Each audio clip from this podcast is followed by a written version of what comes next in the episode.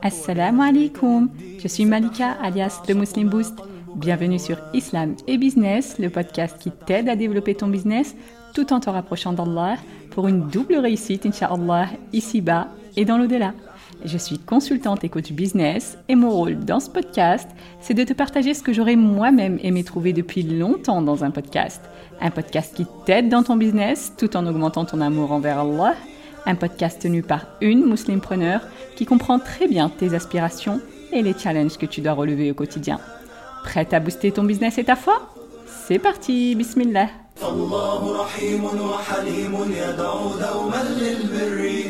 Bienvenue dans cette série qui est Allah, dans laquelle on apprend à connaître notre Seigneur à travers ses 99 noms pour booster notre foi, bi'idnillah, pour savoir comment l'invoquer et pour obtenir la récompense ultime que le prophète wassalam, nous a promis dans le hadith authentique.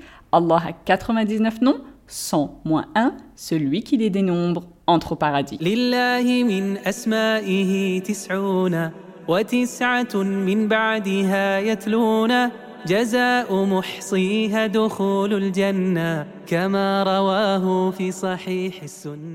Alors aujourd'hui on va voir deux noms d'Allah qui sont Ar-Rahman et Ar-Rahim. Ces deux noms sont très importants puisqu'Allah a commencé le Coran avec Bismillahir-Rahmanir-Rahim, au nom d'Allah, le tout miséricordieux, le très miséricordieux. C'est une formule qu'on retrouve au début de chaque sourate, sauf la sourate 9, mais on la retrouve deux fois dans la sourate 27. Donc ces deux noms ont la même racine, rahama, qui renvoie à la miséricorde. Mais puisqu'il y a deux noms, alors c'est quoi la différence entre les deux, ou plutôt c'est quoi les subtilités qui les distinguent?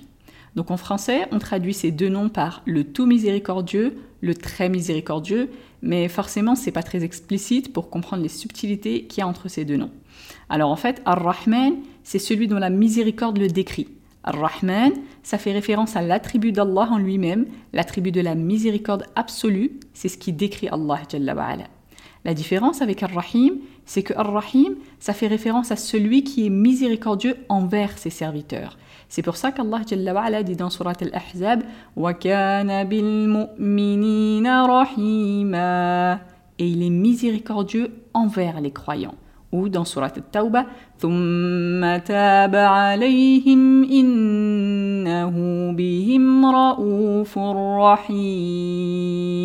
Puis il accueillit leur repentir car il est compatissant et miséricordieux à leur égard, c'est-à-dire à, l'égard des croyants dont il parle au début du verset. Donc quand on utilise le nom Ar-Rahim, on précise, ou en tout cas on sous-entend, les destinataires de cette miséricorde. Donc on peut dire Rahim envers tel, Rahimum bi'ibadih par exemple. Mais par contre, on ne dit pas Rahman bi'ibadih, on dit Ar-Rahman tout court. Ar-Rahman, c'est un nom qui est réservé exclusivement pour Allah Jalla On ne peut pas dire d'un être humain qu'il est Rahman, non.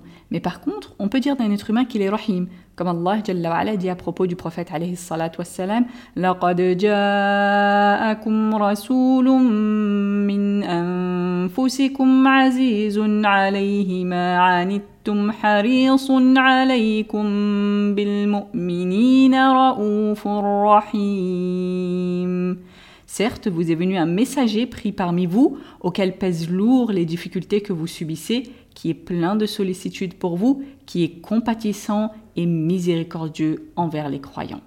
Donc Ar-Rahman, c'est beaucoup plus large, beaucoup plus intense. Ar-Rahman, c'est un superlatif, c'est un mot qui dans la langue arabe est construit sur le wazn, c'est-à-dire la forme grammaticale fa'lan, qui veut dire qui est plein de. Donc Ar-Rahman en arabe, c'est celui qui est plein de rahma plein de miséricorde, celui dont la miséricorde qui embrasse toute chose le décrit. Et Ar-Rahim, ça fait référence au lien avec ses serviteurs à qui il fait miséricorde. Ça renvoie à l'acte par lequel Allah fait miséricorde à ses serviteurs. Dans un hadith, le prophète wassalam, dit لما خلق الله الخلق كتب في كتابه فهو عنده فوق العرش إن رحمتي تغلب غضبي quand Allah a créé la création, il a écrit dans son livre qui se trouve auprès de lui, au-dessus du trône, Certes, ma miséricorde l'emporte sur ma colère. On remarque dans ce hadith que la rahma d'Allah est associée en quelque sorte avec son arsh, son trône. C'est quelque chose qu'on retrouve aussi clairement dans le Coran, avec un lien entre le nom Ar-Rahman et le trône d'Allah, le arsh. Par exemple, dans Surat Taha, il dit le tout miséricordieux s'est établi, istiwa, sur le trône. Il dit également dans Surat Al-Furqan الذي خلق السماوات والأرض وما بينهما في ستة أيام ثم استوى على العرش الرحمن فاسأل به خبيرا C'est lui qui, en six jours, a créé les cieux, la terre et tout ce qui existe entre les deux. Ensuite, le tout miséricordieux s'est établi sur le trône, interroge donc qui est bien informé de lui. Donc il s'est établi sur son arsh avec le nom d'Ar-Rahman. Le arsh, qu'on traduit ici par trône, c'est la plus vaste des créatures d'Allah. Donc Allah s'est établi sur la plus vaste de ses créatures, avec le plus vaste des attributs, sa miséricorde, et c'est pour ça que sa miséricorde est très vaste au point d'englober toutes choses Comme il dit dans Surat Al-A'raf,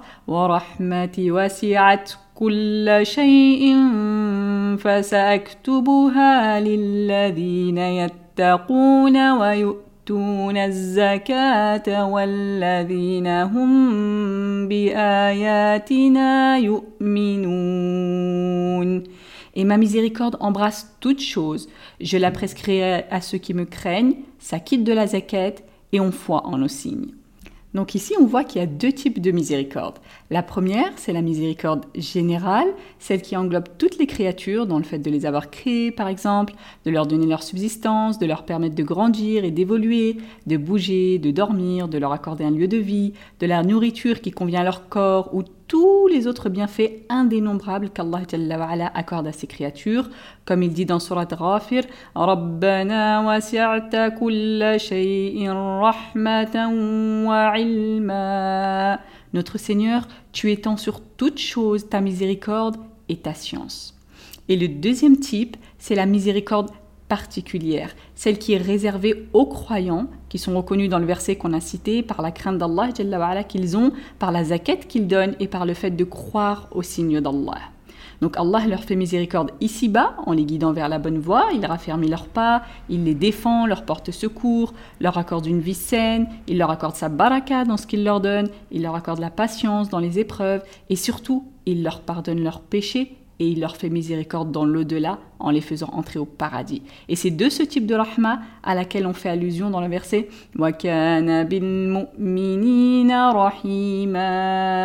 Et il est très miséricordieux envers les croyants.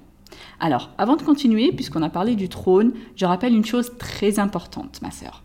Quand on parle du fait qu'Allah s'établit sur son trône, par exemple, eh bien souviens-toi, ma sœur, de ce qu'on a dit dans le premier épisode.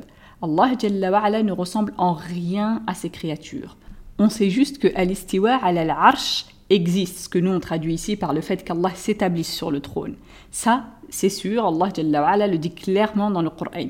Mais on ne sait pas comment ça se passe exactement et on ne peut pas le savoir car on ne sait pas à quoi ressemble Allah. La seule chose qu'on sait, c'est qu'on ne peut pas le savoir justement parce qu'Allah ne ressemble en rien à ses créatures.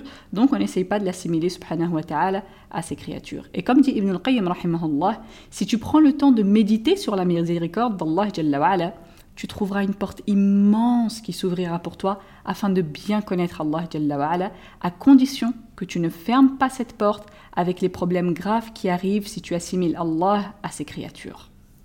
Dans un autre hadith, le prophète dit Allah a divisé la rahma en 100 parts. Il a gardé 99 parts auprès de lui et il a fait descendre sur la terre une seule part. Et c'est de cette seule part que toutes les créatures se font miséricorde les unes envers les autres. Donc quand on ressent de l'empathie, par exemple, de la compassion les uns envers les autres, de la miséricorde en général, eh bien c'est grâce à cette part de rahma qu'Allah a dispersé dans le cœur de ses créatures. Et pas seulement chez les humains, on le voit aussi chez les animaux. Même les animaux sauvages, par exemple, ils éprouvent de la miséricorde envers leur progéniture, alors même qu'ils n'espèrent pas le paradis ni ne craignent l'enfer, puisque ce sont des animaux, donc par définition, ils font pas ça pour la récompense ou le châtiment, mais parce qu'ils ont été dotés d'une infime partie de cette part de rahma qu'ils ressentent donc naturellement.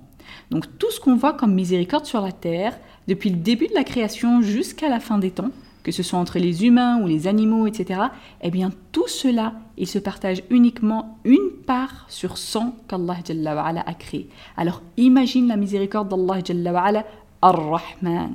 Donc la rahmat d'Allah est infinie. Et en vérité, si on prenait le temps de méditer, on la trouverait dans chaque chose qui nous arrive, même les épreuves, même les difficultés qui nous touchent. Eh bien en fait, on peut y voir les effets de sa miséricorde subhanah envers nous, parce que lui, il sait ce qui résultera de ces épreuves et des bienfaits qu'on en tirera dans le futur, alors que nous, on ne sait pas. Notre vision est limitée, mais lui, il sait tout Comme il dit dans Surat al-Baqarah, وَعَسَىٰ أَن تَكْرَهُوا شَيْئًا وَهُوَ خَيْرٌ لَكُمْ Et il se peut que vous détestiez une chose alors que c'est un bien pour vous.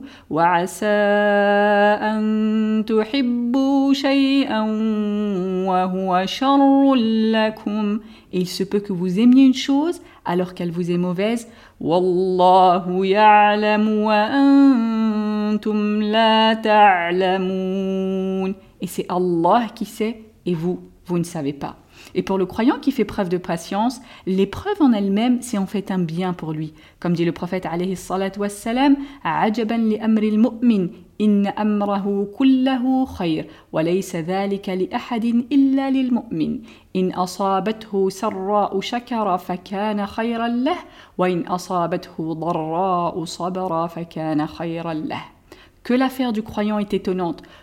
Tout ce qui lui arrive est un bien, et cela n'est valable pour personne d'autre que le croyant. Si un bonheur l'atteint, il se montre reconnaissant et c'est un bien pour lui. Et si un malheur l'atteint, il se montre patient et c'est un bien pour lui. Donc comme je disais, la rahmat d'Allah, on la voit dans toutes choses, même dans les règles qu'Allah a fixées dans l'islam. Parce que tout ce qu'Allah a instauré dans notre religion, c'est en fait une lumière basée sur la miséricorde d'Allah pour nous permettre d'atteindre la vraie réussite, la joie pure et éternelle et l'honneur d'accéder au paradis vers la miséricorde infinie d'Allah, Et même dans ces règles qu'Allah a établies dans l'islam, on voit les facilités qu'il nous a accordées pour qu'on ne soit pas surchargé et pour que l'action ne devienne pas presque impossible pour nous ou trop dure à supporter. Eh bien, Allah nous a facilité. Par exemple, actuellement, c'est le ramadan et si tu es en voyage, eh bien, Allah, Ar-Rahman, te permet de ne pas jeûner et de le rattraper ultérieurement quand tu seras plus en voyage. Tout ça pour te faciliter, comme il dit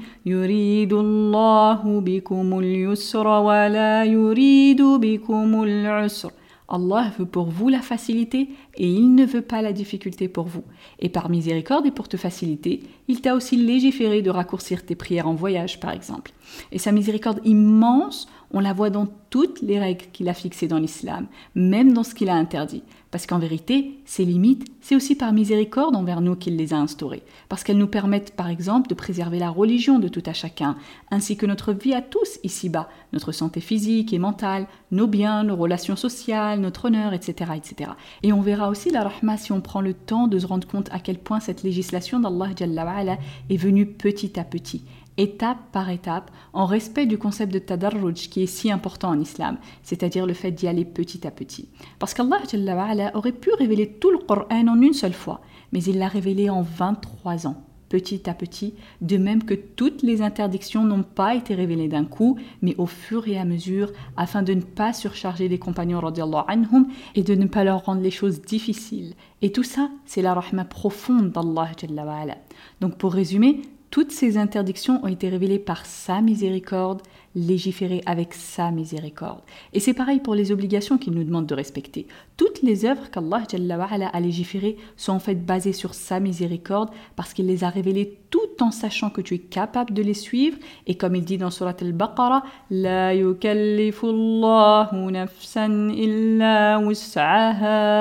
Allah n'impose à aucune âme une charge supérieure à sa capacité.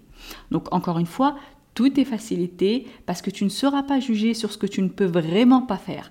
Par exemple, on te demande de prier debout. Ça, c'est la base. Mais si tu ne peux pas, alors assis. Et si tu ne peux pas, alors couché sur le côté. Idem pour le hajj. Si tu as les moyens physiques et financiers, alors tu dois l'accomplir. Mais si tu ne peux pas, alors Allah ne t'y oblige pas. Et tout ça, c'est la rahma d'Allah subhanahu.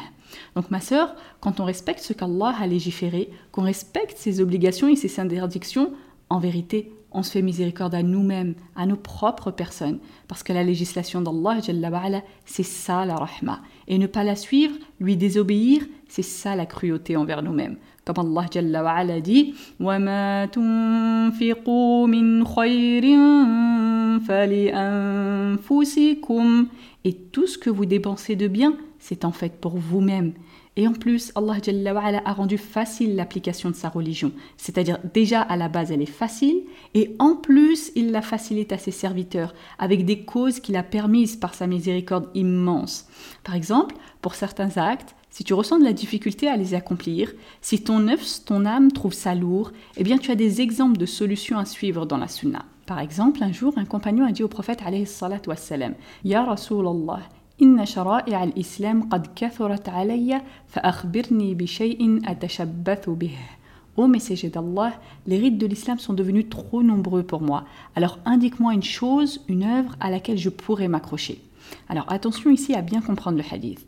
Ici, le compagnon ne demande pas que le prophète wassalam, annule pour lui les rites de la religion parce qu'il trouve que c'est trop difficile, ou lui donne juste une seule chose à suivre. Non. Mais plutôt, il demande que le prophète wassalam, lui indique une solution, une chose à laquelle il pourra s'accrocher et qui l'aidera justement à bien accomplir les rites de l'islam et à ne plus les trouver difficiles. Donc le prophète wassalam, il lui donne une solution, une solution simple que chacun d'entre nous peut suivre. Il lui dit alayhi salatu wassalam La yazalu lisanuka ratban min dhikrillah. Que ta langue ne cesse d'être mouillée par le rappel d'Allah. Voilà la solution que le prophète alayhi salatu wassalam lui a donnée, ma sœur. Que sa langue ne cesse d'être mouillée par le rappel d'Allah. C'est-à-dire qu'il multiplie les formules de dhikr, qu'il répète avec sa langue ce genre d'évocation. Par exemple, Astaghfirullah, Subhanallah, Alhamdulillah, Allahu Akbar, La ilaha illallah, etc., etc. Donc on en déduit de ce hadith que plus on fait du dhikr, plus l'accomplissement des adorations et des bonnes œuvres nous semblera facile. Donc au lieu de te sembler lourde ou difficile à respecter, elles te paraissent alors légères et faciles. En soi, c'est une solution vraiment archi simple à mettre en œuvre pour le commun des gens. Je veux dire d'un point de vue objectif, bouger ta langue pour prononcer quelques mots, on pourrait penser que c'est trop basique, voire même que c'est beaucoup trop facile. Mais en vérité, ce n'est possible que pour la personne qui fait des efforts dans cette voie. Sinon, eh bien, cette personne vaquera à ses occupations dans l'insouciance par rapport au rappel d'Allah. Et oui, sa langue bougera probablement, mais pas forcément pour prononcer le dhikr d'Allah, et elle continuera à se sentir lourde dans sa pratique religieuse. Donc, si tu veux qu'Allah te facilite, Urti, eh bien, pense à faire beaucoup dhikr Allah avec ta langue. Bien sûr, ici je dis tu pour la forme, mais tout ce que je dis dans mes podcasts, ma sœur, c'est un rappel pour toi, mais c'est aussi surtout un rappel pour moi-même, bien évidemment. Qu'Allah nous facilite à toutes. Donc parmi les sabab aussi, c'est-à-dire les causes qu'Allah nous a données par miséricorde envers nous pour nous faciliter les adorations, il y a bien sûr les du'a dans lesquels tu demandes à Allah de te rendre les choses Comme l'invocation que le prophète a enseignée au compagnon Mu'adh ibn Jabal anhu. Donc un jour, le prophète wassalam, lui a pris la main et il lui dit Ya Mu'adh, Wallahi inni la uhibbuk, Wallahi inni la uhibbuk. Donc il lui dit Ô Mu'adh, par Allah je t'aime, par Allah je t'aime. Donc déjà ici tu vois la rahma, la douceur que le prophète wassalam, avait envers ses compagnons anhum. Et tout ça, ça vient de la rahma d'Allah, ar-Rahman, comme il dit dans surat Al-Imran, فبما رحمة من الله لنت لهم C'est par quelques miséricordes de la part d'Allah que tu as été si doux envers eux. Tu, c'est-à-dire Mohammed alayhi salatu wassalam, si doux envers les compagnons radiallahu anhum. Donc on en revient au hadith. Après lui avoir dit qu'il l'aimait, le prophète a dit à Mu'adh anhu, Je te recommande, ô Mu'adh, ne délaisse jamais le fait de dire après chaque salat Allahumma a'inni ala dhikrika wa shukrika wa husni ibadatik. Ça veut dire, ô Allah, aide-moi à t'évoquer, donc à faire du dhikr justement, à te remercier et à t'adorer de la meilleure des manières. Donc ça, c'est une dua que le prophète faisait après chaque salat. C'est quelque chose de court, Vraiment, c'est une invocation qui prend quelques secondes à prononcer, mais dans son immense miséricorde, Allah, Ar-Rahman, Ar-Rahim envers nous, il nous a facilité sa religion. Et même si on fait des péchés, eh bien on ne doit jamais désespérer de sa miséricorde. Comme il dit Subhanah, قل يا عبادي الذين أسرفوا على أنفسهم لا تقنطوا من رحمة الله. Dis, Ô mes serviteurs qui avez commis des excès à votre propre détriment, ne désespérez pas de la miséricorde d'Allah. Donc on doit continuer d'espérer sa miséricorde, celle par laquelle il nous pardonne, celle par laquelle il peut nous remettre sur le droit chemin, Donc on espère sa rahma tout en faisant les sabab bien sûr pour l'obtenir.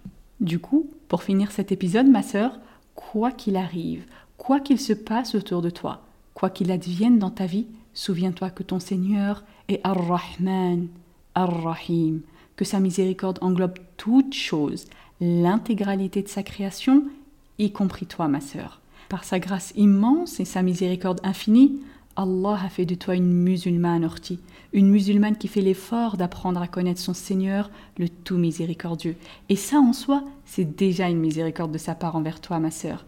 Et avoir conscience de cette miséricorde, c'est aussi une miséricorde de sa part, Jalla Prends le temps orti de méditer sur la rahma d'Allah dans tout ce qui t'entoure et invoque-le constamment. Il est certes Allah, Ar-Rahman, celui qui est plein de miséricorde, celui dont la miséricorde le décrit, Ar-Rahim, le très miséricordieux envers ses serviteurs. Voilà pour cet épisode, j'espère qu'il t'a plu. Si c'est le cas, je t'invite à partager le lien, que ce soit par message, par mail ou sur les réseaux sociaux, parce que ça permet de transmettre le bien autour de nous, comme Allah nous l'a demandé. Et le prophète wassalam, nous a incité à ne mépriser aucune bonne action, aussi petite nous semble-t-elle. Alors ne néglige rien, ma sœur, qui puisse remplir ton compte de Hassanet, en particulier pendant ce mois béni. Et comme dit le prophète wassalam, Man dalla ala celui qui montre un bien a la même récompense que celui qui l'a fait. Merci encore pour ton écoute. On se retrouve demain, Inch'Allah. D'ici là, prends soin de toi et de ta foi. Allahumma wa bihamdik. Ashhadu an la ilaha illa ant. Astaghfiruka wa atubu ilayk.